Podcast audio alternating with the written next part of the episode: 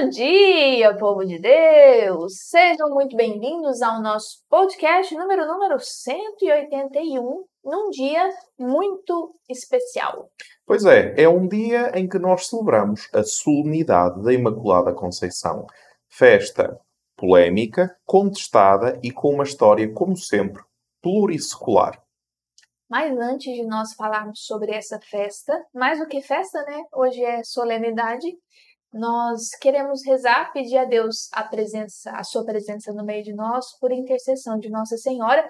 E a oração que eu quero convidar vocês para rezarmos juntos será a oração da coleta, né, que nós hoje rezaremos, que é uh, eles chamam a oração do dia, né, da Santa Missa. Lembrando que hoje é dia santo de guarda, então se você ainda não celebrou, deverá celebrar ao longo do dia ou à noite. Nós vamos celebrar hoje à noite, então já rezemos a nossa oração do dia.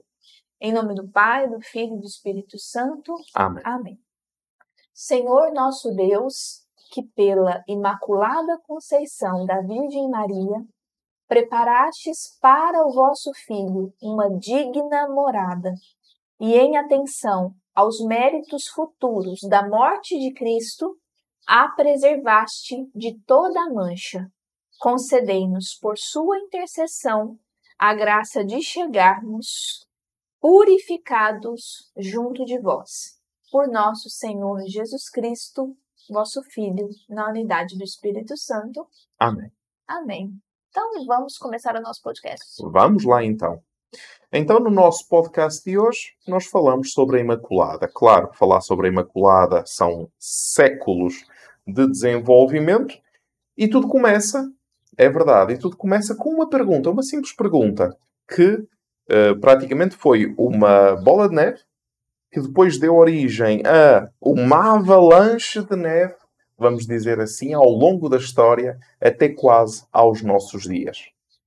E aí fica aquela pergunta, né, de sempre. É, em todos os lugares onde a gente vai, a dúvida é a mesma, né? Algo que parece óbvio não é tão óbvio assim. Hoje nós não vamos falar do dogma da Imaculada Conceição, da história, como tudo aconteceu. Nós já falamos sobre isso, nós ainda vamos falar muito sobre isso, mas nós temos um podcast só para falar sobre a, a Imaculada Conceição, nós vamos tratar da liturgia do que nós vamos celebrar. A pergunta que nem sempre é tão óbvia assim é: o que, que de fato significa a Imaculada Conceição, né? E aí eu pergunto para vocês e eu gostaria que vocês respondessem no chat enquanto nós vamos falando aqui no podcast. A Imaculada Conceição, a Virgem Maria, ela é imaculada em qual momento da sua vida ela é, vou utilizar esse termo, purificada, né? Uhum. Não vou usar a palavra preservada ainda não, né? Porque já é algo mais, é, já é uma resposta, mas eu gostaria que vocês me respondessem aí no chat. A partir de qual momento a Virgem Maria ela é imaculada? Porque parece muito fácil a resposta, né? Mas nós temos visto por aí que não é tão assim. Exatamente, temos visto que não é tão assim. Então, pensem comigo. Vamos raciocinar. No século IX, nós temos já no Ocidente uma festa que vem do Oriente e que responde a uma pergunta: o que é que aconteceu na concepção da mãe de Jesus? Se Jesus é concebido de uma forma extraordinária, Maria deverá acompanhar qualquer coisa de extraordinário. E nasce a festa da Conceição de Santa Ana ou Conceição de Maria. Essa festa permanece, espalha-se, aumenta. E as tentativas de resposta, depois já estamos na Idade Medieval, eh, que tem um, um arcabouço muito particular, vai dizer quando é que Maria foi santificada?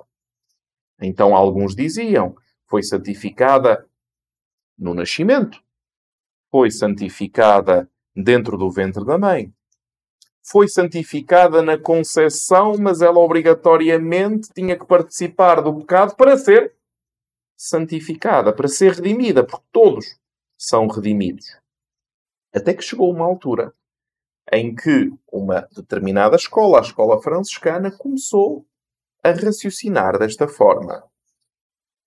Desde toda a eternidade, Maria foi, linguagem atual, redimida retroativamente a partir do mistério pascal. Você vai gostar muito de saber da resposta dos nossos alunos. Como, como é que elas são? Desde sempre. Desde Todos. sempre. Ó. Oh. então, parabéns a vocês que responderam desde sempre, porque não é tão óbvio assim. Onde é. nós temos passado, a resposta, Ixi. na sua maioria, tem sido ela foi santificada no momento da sua concepção. Né? Então, é. ali no beijo de Santa Ana e de São Joaquim, o famoso. Beijo apócrifo na porta de ouro de Jerusalém. É. Os velhinhos dão um beijinho e ali nasce Maria. Nasce Maria, né? Os apócrifos vão dizer, é, de uma forma ali bem romântica e fantasiosa, né? Que Nossa Senhora ela não foi concebida de uma relação conjugal, né? Mas foi concebida a partir de um beijo bem modesto, né? na porta na porta de Jerusalém, né? É, na, porta, porta, de, de Jerusalém, ouro, de ouro, São Joaquim e Santana deram um beijinho modesto e ali Virgem Maria foi concebida e naquele momento ela foi concebida sem pecado. Então, agora nós descobrimos que não é bem assim. A conceição de Maria, que nós falávamos, né, antigamente a festa era a festa da Conceição de Maria, da, da, Conceição Imaculada, hoje nós sabemos que é da Imaculada Conceição, porque a sua santificação, a sua preservação fora feita desde toda a eternidade. Exatamente. Mas como não é assim, graças a Deus, eh, nós começamos a entender como é que se passa de uma inicial festa da Conceição de Maria para a festa da Imaculada. Claro que a festa da Imaculada, esta festa que eu vos falei da Conceição de Santa Ana, era no 9 de dezembro, ao longo dos séculos passa para o 8 de dezembro e hoje está dentro do tempo, do ciclo das festas marianas do Advento. E é o tema que nós temos vindo a tratar. Claro que hoje nós não colocamos em pause a questão do tema do Advento, mas vamos ler e comentar a liturgia de hoje, que é um exercício que já não fazemos há algum tempo, mas que, como cultores de Mariologia, por uma questão de competência, vamos assumir, por uma questão de competência, vamos ler juntos os textos da missa da solenidade, comentá-los, entender a que se mistérios referem, e ainda hoje mesmo no site nós iremos colocar o decálogo dos 10 temas principais do dia de hoje. Então, só para relembrar vocês, quando nós fazemos essa leitura né, da liturgia que nós celebramos, quando você quiser descobrir o que nós estamos celebrando naquela liturgia, então, liturgia de domingo, de segunda, de terça, de quarta, né, de qualquer dia é, litúrgico, se você quiser descobrir o que de fato eu estou celebrando hoje, é, vocês recorrem à liturgia, aos textos, tanto os textos escriturísticos quanto e assim, às vezes é até mais claro nos textos, nas orações, né? O que nós estamos celebrando, vocês recorrem aos textos escriturísticos e as orações também, oração coleta, prefácio, oração pós-comunhão, oração final. Então, essas orações fazem com que nós entendamos o que de fato nós estamos celebrando. Ah, hoje é Imaculada Conceição. Então, ah, estamos celebrando a Imaculada Conceição de Maria.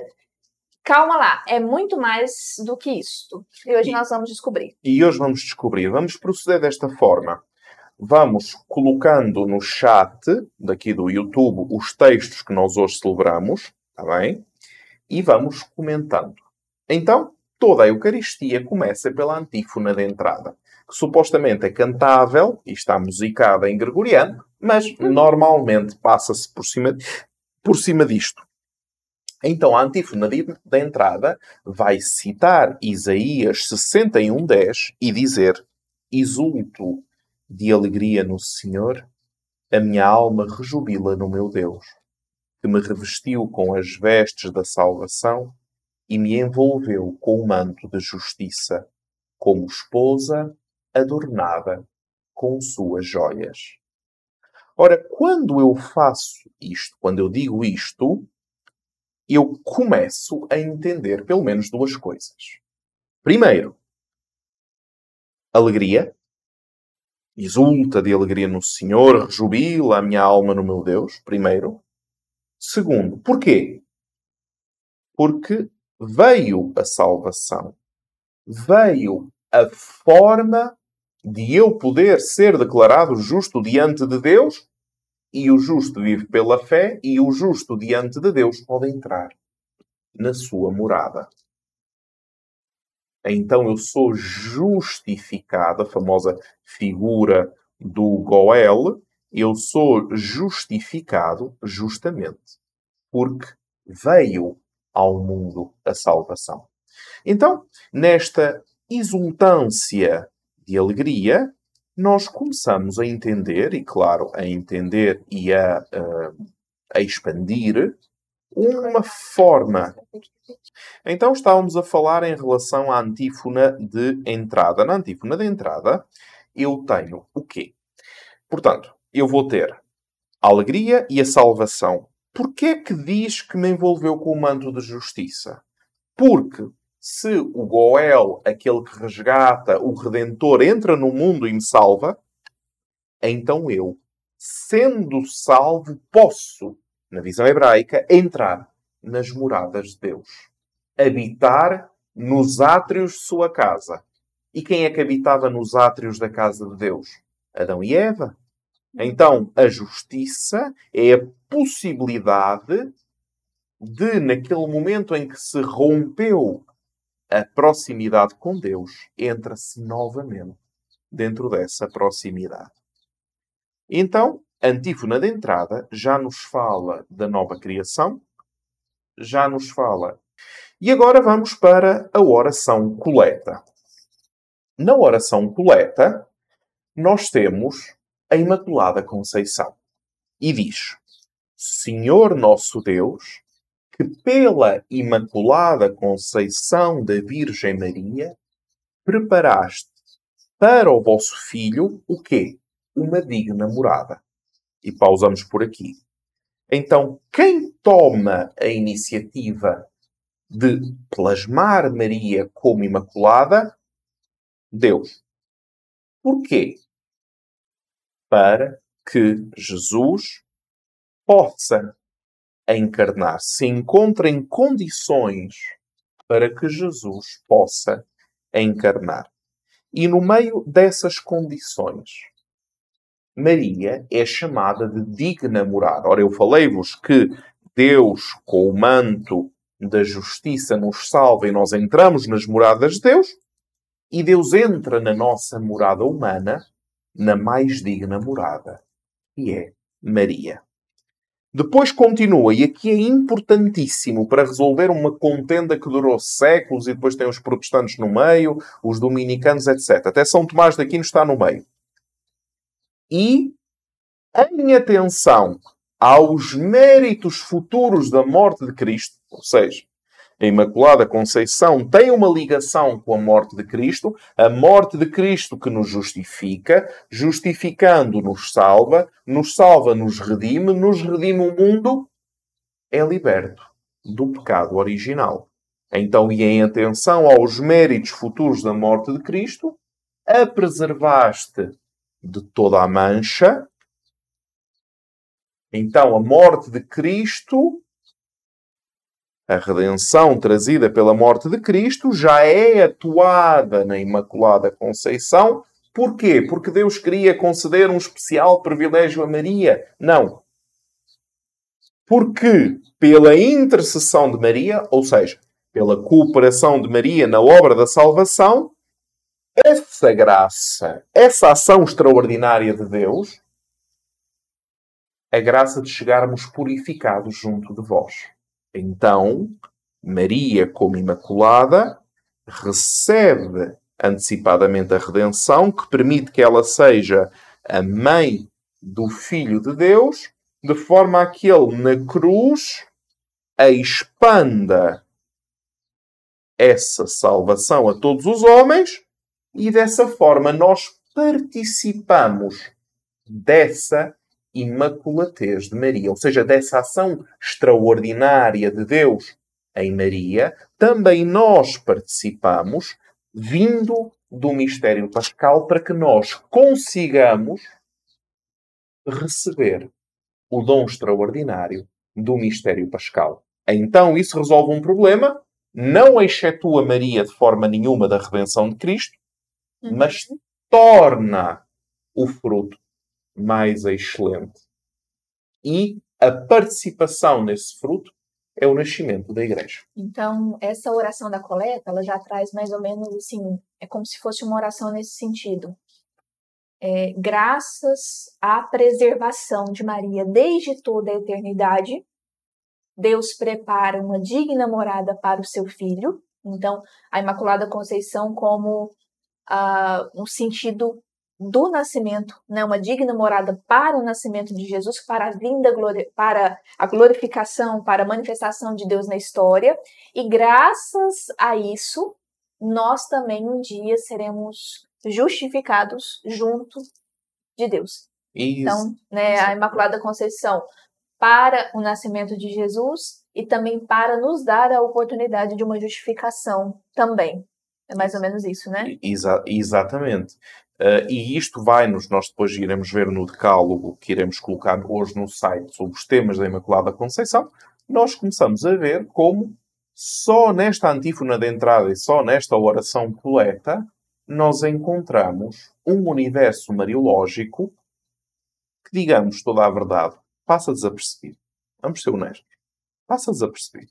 Nós dizemos, hoje celebramos a Imaculada Conceição. Deus concedeu a Maria que ela fosse concebida sem o pecado original e nós, pobres pecadores, neste vale de lágrimas, recorremos a Maria para nos ajudar a sair desta miséria que nós chamamos vida.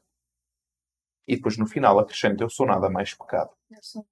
Exatamente. É um bocadinho mais complexo do que isso. É até uma oração assim de, de agradecimento a Deus por nos ter dado a Imaculada, uhum. porque a partir dela, né, ela é essa digna morada de Jesus, e a partir da redenção, eu também sou chamada à justificação, à santidade. Exatamente. Né? Então, obrigada, Senhor, pela Imaculada Conceição, que também me dá a oportunidade de ser santa, me dá a graça de ser santa, de ser justificada um dia junto de vós. Exatamente. É isso, né? É isso, é isso, é isso. E então, depois, a primeira leitura, como não poderia deixar de ser, é o proto-evangelho, não é? Uh, o livro do Gênesis, Adão, Eva, a uhum. serpente, Gênesis 3.15, estabelecerei inimizade entre ti e a tua descendência, vais-lhe pisar, a, vais pisar a cabeça da serpente. Bem, nós já, já conhecemos uh, as nuances, uh, várias vezes tivemos a ocasião de abordar este texto, mesmo em hebraico, mas certamente outras pessoas irão assistir a este episódio de podcast e uh, que não são cultores de uhum. Mariologia diretamente, que não estiveram connosco, a Imaculada Conceição, nós depois vamos ver isso no decálogo, é uma vitória sobre o desafio, a ruptura que existe no Gênesis. Ou seja, o homem bíblico olha para a sua situação e diz: Porquê, meu Deus? Porquê, porquê é que nós não vivemos na tua presença, nos teus átrios? Porquê é que nós pecamos? Porquê é que nós não cumprimos, homem bíblico, a tua lei? Então o homem bíblico vai refletindo e vai entendendo, iluminado, claro, por Deus, vai entendendo o que está para trás. E o que está para trás é que houve um ato de desobediência. E esse ato de desobediência, se o homem é criado bom à imagem e semelhança de Deus, tem que vir de fora. A instigação a essa desobediência. E aí aparece depois no Apocalipse a antiga serpente. Então, a antiga serpente que nos tirou da proximidade de Deus é vencida pela descendência da mulher, mas a descendência da mulher que vence a serpente só existe porque a mulher disse sim. Então, o não de Eva corresponde ao sim de Maria. A desobediência de Eva corresponde à obediência de Maria. A expulsão do jardim do Éden de Eva corresponde à entrada de Maria na proximidade com Deus e assim nasce a nova criação, o novo Adão, a nova Eva, a nova descendência segundo o Espírito e não mais segundo a antiga serpente. E esses somos nós. E somos herdeiros desta promessa concretizada na Imaculada Conceição. Essa, então, também, né? É, além disso que nós celebramos, nós também celebramos, como você falou, é, essa nova oportunidade, né? É, no, no, caso, a Imaculada Conceição é o início da nova criação, né? Ali a gente contempla o início da nova criação. Então, nós não podemos mais nos vitimizar pelos nossos antigos pais. Né? Eu sou assim porque os meus antigos pais, Adão e Eva, e etc., pecaram e tal, então hoje eu carrego o pecado original, e etc., etc.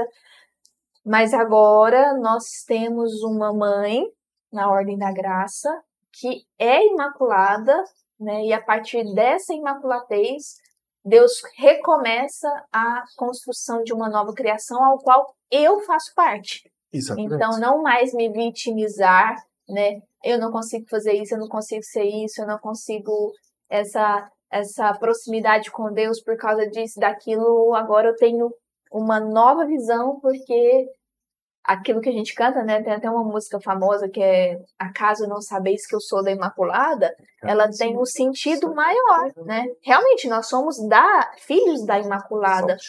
Né, os nossos novos pais, a nossa nova mãe, não é mais Eva, no sentido, né, generativo. É, isso, no sentido degenerativo. Mas hoje nós temos uma mãe que é imaculada, que é totalmente humano, que viveu nesse mundo, que pisou nessa terra e que foi fiel à vontade de Deus desde sempre e para sempre. E continua sendo fiel como porta do céu, aguardando todos os filhos Isso. entrarem por aquela porta. É, e, aí, e aí nós podemos ver perfeitamente o ensinamento que a professora Carol dá em relação à consagração a Maria, quando na cruz, fulcro do mistério pascal, Maria nos é entregue, através do discípulo amado, como mãe. Mãe. Literalmente. Então, a Imaculada Conceição não excetua Maria do mistério pascal. A Imaculada Conceição coloca Maria em condições para estar no mistério pascal. É a primeira. É a primeira. Depois temos o Salmo responsorial. Cantai ao Senhor um canto novo, porque Ele fez prodígios. Ora, é um salmo de alegria, é um salmo que canta a ação extraordinária de Deus no mundo que nos leva à alegria. Então, a nossa carinha de Sexta-feira Santa, talvez, talvez, não corresponda exatamente àquilo que Deus faz por nós. O dolorismo que fez parte da nossa espiritualidade em séculos passados, o dolorismo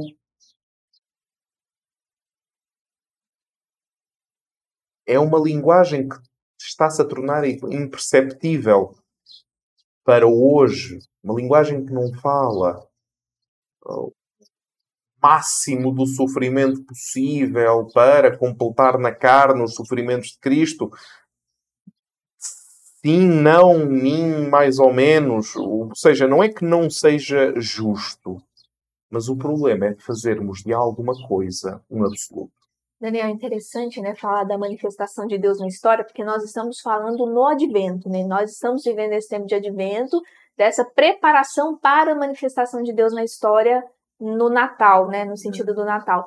Mas antes mesmo do Natal, o início da manifestação de Deus na história, concretamente, é essa, é essa preparação, esse advento, ele inicia desde toda a eternidade na preparação da Imaculada Conceição. Né? Então, a preparação para o Natal, né, no sentido da vinda de Deus no mundo, a encarnação, é muito além desses 40 dias de advento. Né? Mas Deus preparou desde toda a eternidade a Virgem, na sua Imaculada Conceição, para a manifestação de Deus na história. Então, a Imaculada Conceição também tem esse peso é. né, desse, dessa preparação para a vinda de Deus no mundo.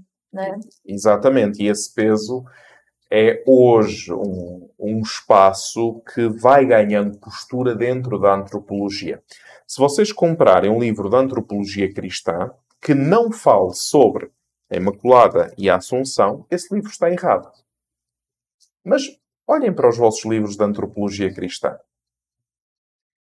Deus, em Maria, permite à criatura humana que participe do máximo que a criatura humana pode esperar.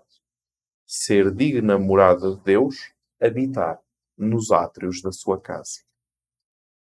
O homem bíblico tinha razão. Mas nós constantemente continuamos a ignorar a questão da Imaculada porque não compreendemos, ou não queremos compreender, ou porque não há mariólogos e cultores de mariologia suficientes no mundo para explicar a Imaculada. Certo. Mas a liturgia já o explica. Por que não bater à porta da liturgia, ler e reler os textos, tirar apontamentos, ligar os mistérios revelados e a partir daí poder oferecer aos que estão à nossa volta uma visão integral do mistério que está a ser celebrado. Daniel, talvez, assim, você falando do homem bíblico, né, que fazia mais ou menos essa oração, Senhor, eu quero adentrar nos átrios né, da tua morada, eu quero adentrar dentro da tua morada, fazer, eu quero viver nessa tenda, né, nos átrios ali onde o Senhor mora, na sua presença. Então, hoje, pensando dessa forma, é impossível pensar numa intimidade com Deus, é. numa proximidade tão grande com Deus, que nós é o nosso desejo, né? É para, é para isso que nós fomos criados e Deus sempre nos, nos joga para lá, né? Para isso. isso. E é. nós às vezes corremos disso, né? Mas Deus sempre nos, nos empurra né, para essa, essa intimidade com Ele. Então, é liturgicamente, biblicamente, é impossível viver essa proximidade tão grande com Deus sem Maria. Isso. Porque se Maria, como a liturgia diz, e aqui vocês estão percebendo que nós não estamos falando de piedosas orações no sentido de, ah, é poderosa novena tal, fala isso, o santo de tal fala isso. Não, nós estamos falando do máximo que nós temos, que é a liturgia. Né? A liturgia que exprime o que nós acreditamos. Né? Nós rezamos aquilo que acreditamos e acreditamos naquilo que rezamos. Então, a liturgia diz que Maria é a digna morada de Deus. Então, se eu quero adentrar nos átrios, é impossível não passar por Maria. Né? Então, é muito aquela, uma pessoa que seja eh, falando de uma forma bem simples, né? Uma pessoa muito de Deus, uma pessoa. Tem gente que cheira santidade, né? A gente passa é. por pessoas que às vezes não tem nem muito conhecimento, assim, mas pessoas que têm uma experiência com Deus muito forte. É impossível isso acontecer sem a presença de Maria. Exatamente, é. exatamente, sem, sem essa presença. Depois, na segunda leitura, nós temos a famosíssima doutrina, que também deu problemas teológicos pelo mundo, pensemos aí no calvinismo, que é a doutrina da predestinação. Efésios 1, de 3 a 6 e de 11 a 12. Eu vou ler porque é um texto de Paulo, é um clássico, claro. Uh, e ajuda-nos a entender. Paulo, sim, fala de Maria em Gálatas 4.4. Vimos no Filha de Israel. Mas depois, quando Paulo vai falar de temas que são atinentes de forma uh, implícita na Mariologia, são pérolas a serem tidas em consideração. Reparemos. Bendito seja Deus, Pai de nosso Senhor Jesus Cristo, Ele nos abençoou com toda a bênção do seu Espírito, em virtude da nossa união com Cristo no céu. Lembram-se que eu vos disse nós podermos entrar nas moradas de Deus? Ora, aqui está. Em Cristo, Ele nos escolheu antes da fundação do mundo, a Conceição, desde toda a eternidade, uhum. para que sejamos santos. Santos significa, vem da palavra eh, hebraica kadosh. Uh, kadosh significa separado. Separado é aquele que não é mais um no meio da criação, mas é alvo da escolha de Deus. Santos e irrepreensíveis sob o seu olhar no amor. Ora, ser uh, justo diante dos olhos de Deus é a única coisa que conta. Depois, se aos olhos dos homens somos injustos, tanto pior para os homens. Depois diz: Ele nos predestinou para sermos, vejam a grandeza, seus filhos adotivos. Ora, filhos adotivos acontece porque Jesus é filho, mas Jesus é apenas filho, irmão nosso adotivo no espírito, a partir do momento em que encarna. E ele apenas encarna porque se cumpre a vontade do Pai e Maria, como Imaculada Conceição, digna namorada, diz sim, em nome de todo o género humano, como diz São Tomás de Aquino, à proposta que Deus faz. Para louvor da sua glória e da graça com que Ele nos cumulou no seu bem-amado. Nele também nós recebemos a nossa parte, segundo o projeto daquele que conduz tudo, conforme a decisão de sua vontade. Jesus vem ao mundo para fazer a vontade do Pai, a nossa conversão é uma conversão para que se faça a vontade do Pai, Maria faz a vontade do Pai e Deus pede-nos para fazermos a vontade dele. Para fazermos a vontade dele, muitas vezes significa, vamos ser honestos, não fazer a nossa vontade. A imaturidade espiritual que nós assistimos nos dias de hoje, e aqui entram correntes, poderosa intercessão, etc. A pergunta que se faz é até que ponto eu estou preparado para saber que eu vim ao mundo para fazer a vontade do Pai. Porque se eu estiver preparado, quando a vida corre bem, já está. Quando a vida corre mal, acontecem dois fenómenos. O primeiro, Deus é mau, senão isto não acontecia. O segundo, tudo é vontade de Deus. Eu não tenho responsabilidade em nada. Ora, ambos são um erro. Sim, Deus pede-nos uma configuração da nossa vontade à sua vontade. Factos. Segunda parte, para além da configuração da nossa vontade à sua vontade, nós somos responsáveis por executar essa vontade de Deus no mundo. Aqui é que as coisas nos responsabilizam. Ora, a execução que Cristo fez terminou numa cruz. A execução que do 11 dos 12 apóstolos fizeram terminou em martírio cruento.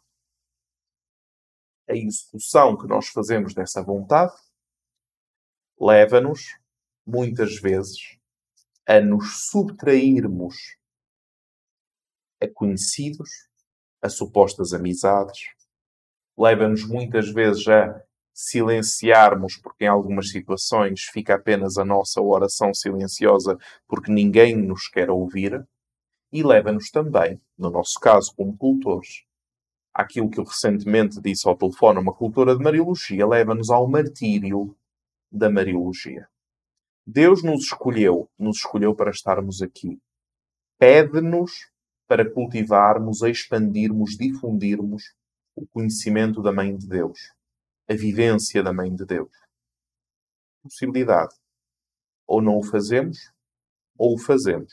E se fazemos, sabemos que esta palavra martírio não significa diretamente sangue, vem do grego marturia, que significa testemunho.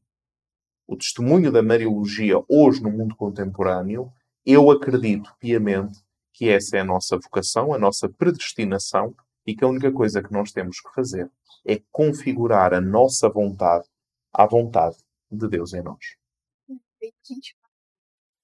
Descobrindo aqui, o próprio Cristo, como você disse, a sua vontade o levou, a vontade de Deus na vida o levou à cruz, o levou também 11 dos 12 discípulos ao martírio cruento, né?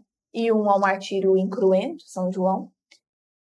E continua levando todos aqueles que o seguem a esse martírio, né, no sentido de testemunho, até as últimas consequências. E essas consequências são várias, né? Hoje a consequência é o tempo, as prioridades, né? E Deus continua na sua infinita bondade chamando cada um de nós ao seu martírio, né? E você que está em casa, você que está assistindo esse podcast, talvez está no seu trabalho, talvez está no caminho, no caminho, no carro, você também é chamado ao martírio, né? A esse testemunho, custe o que custar. E aí você também é chamado nesse dia de hoje, dessa solenidade da Imaculada Conceição, que foi até o fim também, né? Desde sempre, para sempre e até hoje. Você também é chamado a reler a sua história, a reler onde você se encontra hoje, quem é você hoje e onde é que Deus te chama hoje, onde é que seu coração arde mesmo que seja muito difícil. E se tiver muito difícil, eu já te digo, provavelmente é isso mesmo, né? Porque se hoje na sua vida se encontra, tá tudo, né? Tá tudo caminhando bem, no sentido de hum, você não é exigido em nada. Tome cuidado, porque aqueles que seguem o homem da cruz normalmente também caminham para a cruz, assim como Maria também no seu martírio incruento durante toda a sua vida. Né? Isso. E eu estava, a Carol estava a explicar, eu estava aqui a pensar do, aquele, do, o refrão daquela música. E o meu coração deseja te encontrar como a terra seca, anseia pela chuva, vem-me saciar, pois, eu, eu descobri, descobri que aqui, aqui é o meu lugar. É bonito, não é? Depois, Aleluia, o famoso Aleluia, onde nós encontramos o máximo da criatividade da música litúrgica. Temos ouvido alguns Aleluias que nos deixam a, a pensar se de facto é exatamente. Maria, alegra-te, ó cheia de graça, o Senhor é contigo. Este famoso Caire, este famoso Caire que nós iremos explicar na Filha de Israel, provavelmente em três aulas, três horas para explicar uma palavra que o anjo diz a Maria. E, e reparem, esta palavra é. Este caire. Se quisermos uma cronologia, o, o anjo diz caire, que é caritomené. Talvez este caire seja o momento em que o mundo é refeito ou que o mundo é resgatado. rejubila, alegra-te, regozija, explode de alegria, que todos os teus poros cantem os louvores de Deus. Eu não sei como traduzir coragem para quem quiser. Este caira. Reparem, imaginem, vamos criar o melhor dos mundos possíveis. Imaginem que alguém entra na vossa casa e a primeira coisa que vê é um quadro de Maria. Por que é que eu digo isto? Eu ontem fui, uh, a professora Carol pediu-me, uma, pessoa comprou um nosso, das nossas obras da Galeria Arcedei aqui na cidade, graças a Deus, e eu fui entregar à pessoa e ela tinha o quadro da Nossa Senhora do Bom Conselho, já tinha pendurado na parede. Então a pessoa abre a porta da casa, é? é uma casa, abre a porta da casa, em frente, Sagrada Escritura, duas velas, arranjo de flor, Nossa Senhora do Bom Conselho. E agora vai ser uma Nossa Senhora do Sassoferrato. E eu pensei, reparem a forma de acolher quem entra, sem dizer nada.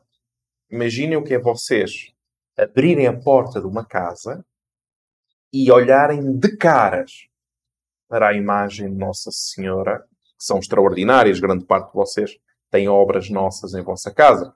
Não é porque são nossas, mas são obras extraordinárias, convenhamos uma obra de Maria e depois aquela em que Maria abraça e o menino está a dormir e ela olha diretamente para quem entra, imaginem o olhar de Maria direto para quem entra.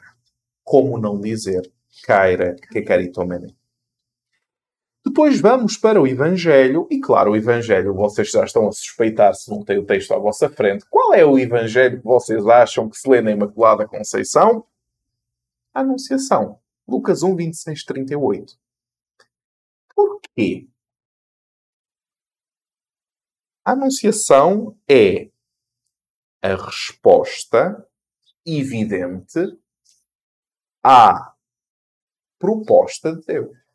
O anjo faz uma proposta, ela está preparada, ela foi preparada, ela participa da redenção de Cristo desde toda a eternidade, Deus dá-lhe todas as possibilidades, mas existe uma coisa que Deus não faz. Deus não viola as consciências. Deus espera, Ele tem tempo, nós não. Deus espera, e espera, e estica a mão, e espera, e fazemos as neiras, e espera, e estica a mão, e está lá, à espera de uma resposta. E foi isso que aconteceu ali. Responde-me, Maria. Responde-me. E o que é que ela disse? Faça-se em mim segundo a tua palavra. Segundo aquilo que acabaste de dizer. E quando isso acontece, o mundo recebe a sua pedra angular. Eu sei que nós, eh, nós provimos da tradição latina e é uma tradição muito uh, colocada dentro um pouco deste paradigma de uh, nós temos a cruz, a cruz redime dos pecados, temos X mandamentos, X sacramentos, participamos da salvação dessa forma, etc. Eu compreendo pedagogicamente, seja do mundo de onde nós viemos, de quase um automatismo de santificação para um mundo hoje que se rege uh, pela capacidade da pessoa de expor de si mesma, etc. Eu acredito que nós não temos muito que mudar a Mariologia, não temos que destituí-la de nada, mas nós temos que conseguir, como cultores, traduzi-la de uma forma que seja compreensível. Liberdade máxima, capacidade máxima de Maria em dispor de si, a partir do momento em que faz a vontade do Pai? Essa pergunta já nos foi colocada várias vezes e a resposta é sempre a mesma. Existe liberdade fora da vontade do Pai? Por que eu digo isto? A vontade do Pai é o que conduz Jesus. A vontade do Pai revela a verdade. Jesus diz que Ele é verdade. Jesus diz que é esta verdade que nos torna livres. Porque a liberdade é livre de alguma coisa para alguma coisa. Então nós somos libertos das nossas condições, dos nossos determinismos, às vezes da nossa cultura, ou da falta dela, para podermos responder no santuário do nosso coração àquilo que claramente e evidentemente Deus nos pede. Eu vejo um mundo, setor católico, às vezes muito ligado ao renovamento carismático, um setor dos sinais. Os sinais, tudo são sinais. Tudo são sinais fora e dentro. E dentro a árvore que cai, o passarinho que chilreia, o pedaço de vela que apagou-se, sei lá, uma altura vi que um bispo tinha pedido a Deus Nosso Senhor um sinal, se aquele padre devia ser ou não exorcista, e desatou-se o rosário do bispo. E por isso ele declarou o padre como exorcista. Percebem? Sim, mas, mas hoje, 2022, é de facto correto ainda proceder dessa forma? Ou melhor, apenas proceder dessa forma? Existem formas de conhecer a palavra de Deus? Existem. Cada um de nós, nas nossas condições, neste momento, para onde é que Deus me está a conduzir? Obviamente, para o podcast de Mariologia, de segunda a sexta-feira, às 9 horas da manhã. é isso mesmo. Muito bem. E agora vamos à oração sobre as oblatas. Portanto, o padre estende o padre estende o corporal, o padre Ceucílios vai cantar a antífona do gradual é romano do quarto domingo de advento, que é Ave Maria. Imaginem só. Ave Maria. Está lá. Gradual é antífona do ofertório, quarto domingo de Advento, é o Ave Maria, portanto, Padre Teocílios tenha a bondade de verificar. E então, Padre Teocílios canta o Ave Maria, e tem uma oração sobre as oblatas. Aceitai ao Senhor o sacrifício de salvação que vos oferecemos. Até aqui o óbvio. Na solenidade da Imaculada Conceição da Virgem Santa Maria, e assim acreditamos que por vossa graça ela foi isenta de toda a mancha, sejamos nós, por sua intercessão, livres de toda a culpa. Ou seja, ela foi isentada antes de ser culpabilizada. Como nós somos culpáveis, logo livra-nos da culpa. Precisamos ser livrados. Não é? Exatamente. Então isso, nós vamos ver como isso, por intercessão da Imaculada Conceição, começa a Igreja, começa a comunidade dos salvos. Porquê? Porque a partir do momento em que ela abre a porta para que Deus se faça história e que Deus salve na história, Ele salva-nos, começa o percurso de salvação de cada história, em cada momento, ainda que não seja definitivo, mas já é. Hum. Já somos a comunidade dos salvos, ainda que não definitivamente. Mas já pertencemos a essa comunidade convocada e aqui vamos buscar novamente o que disseste há pouco, acaso não sabeis que sois da Imaculada. E depois passamos para o prefácio. Claro que o prefácio da Imaculada, como não poderia deixar de ser, é um monumento mariológico, até se escreveram, conheço pelo menos uma obra dedicada a este prefácio, e diz: Vós preservastes a Virgem Santa Maria de toda a mancha do pecado original até aqui. Uhum. A graça preservativa, é assim que se chama, mas nada de novo. Para fazer dela, enriquecida com a plenitude da vossa graça, ó, oh, que é caritomene a aparecer, o quê? A digna mãe do, do vosso filho, já falamos da digna morada, até aqui. E depois diz, e assinalar o início da igreja. Isso. Então, por exemplo, em Isso Mil... é uma novidade. Isso é uma novidade. Porque se vocês forem a Milão, tem lá aquela famosa Catedral de Milão que se chama Maria Igreja Nascente. O título de Maria Igreja Nascente, provavelmente nós teremos que olhar, ouvir este título mais vezes. Maria Igreja Nascente. Então, a Imaculada Conceição assinala o início da Igreja. Esta Igreja é esposa de Cristo, razão pela qual nós dizemos que Maria é esposa do Verbo sem mancha nem ruga, Efésios 5, já conhecemos. Virgem puríssima, a Igreja, dela havia de nascer o vosso filho.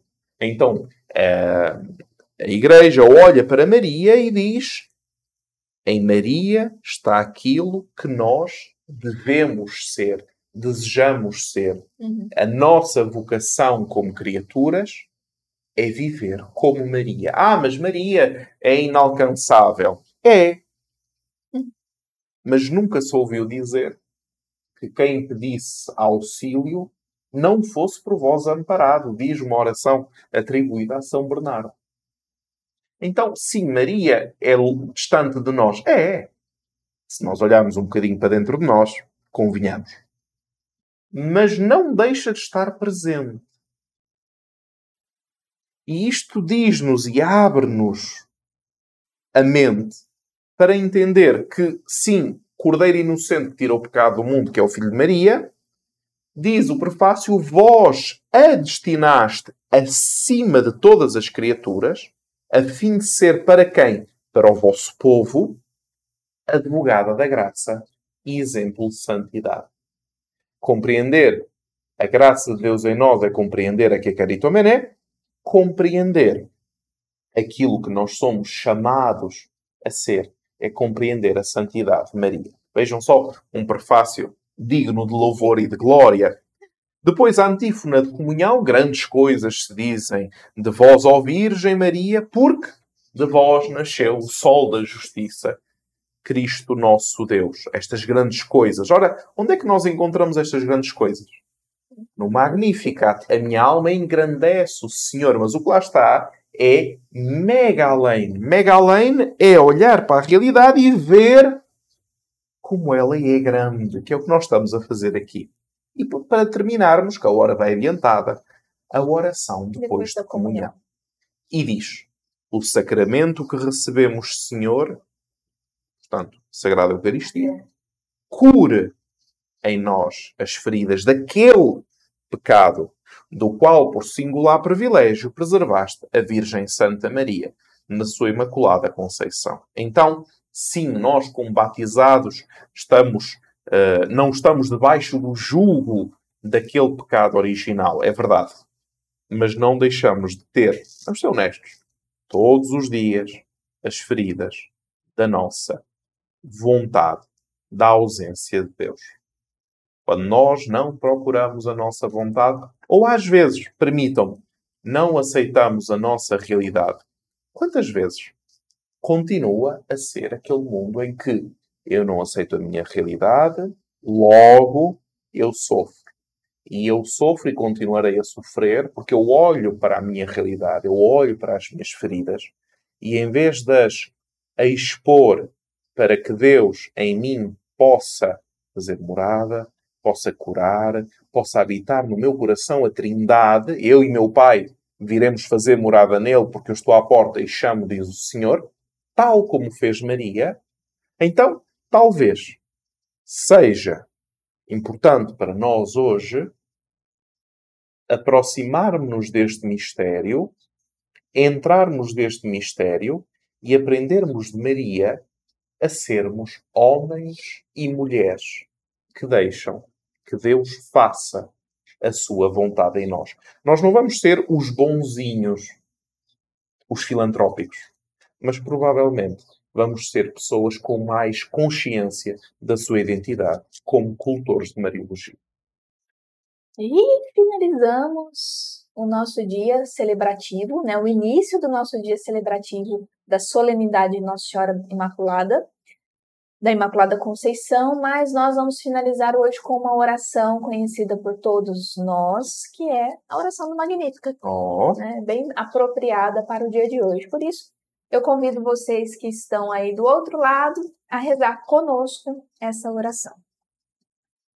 A minha alma engrandece ao Senhor e exulta meu espírito em Deus, meu Salvador, porque olhou para a humildade de sua serva. Doravante as gerações hão de chamar-me de bendita. O poderoso fez em mim maravilhas e santo é o seu nome. Seu amor para sempre se estende sobre aqueles que o temem.